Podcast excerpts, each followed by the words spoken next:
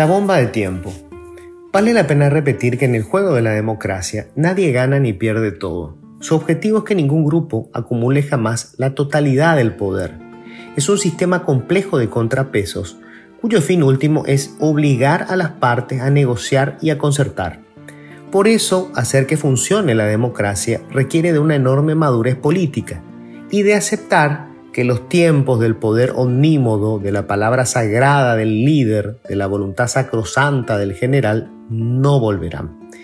Esta es la razón por la que nos cuesta tanto tener resultados en democracia y que haya tanta gente desesperada creyendo cándidamente que la solución es retornar al Estado policiaco.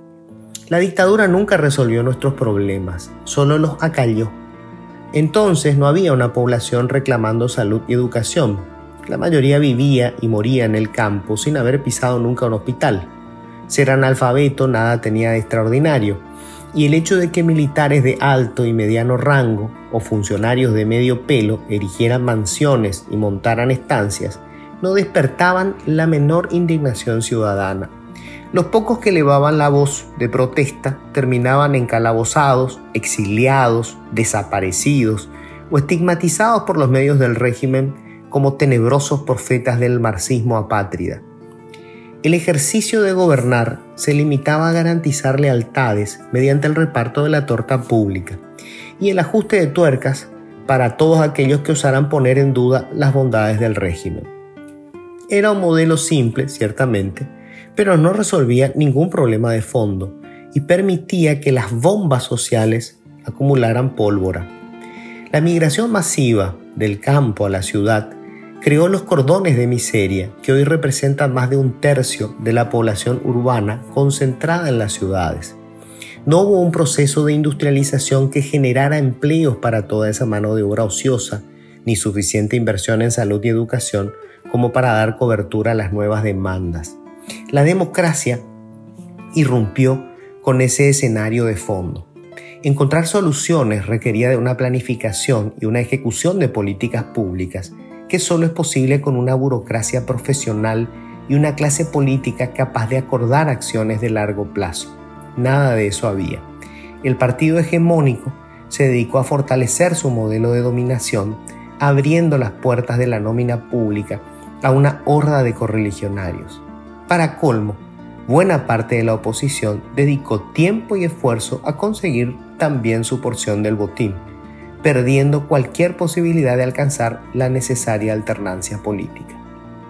En tres décadas se hicieron algunas cosas bien, pero las cuestiones de fondo siguieron postergadas, acumulando su terrible poder destructivo. La democracia siguió funcionando a media máquina, empantanada en las disputas crematísticas de una cada vez más degradada clase política. Estamos a semanas de la asunción de un nuevo gobierno que se impuso con poco más de un cuarto del total de inscriptos en el padrón electoral. Consiguieron menos de la mitad de los votos emitidos el día de las elecciones.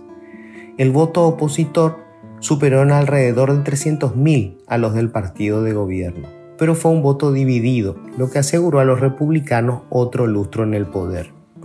Con ese cuarto de los potenciales electores, se alzaron con la presidencia y la mayoría de las dos cámaras del Congreso y de las gobernaciones.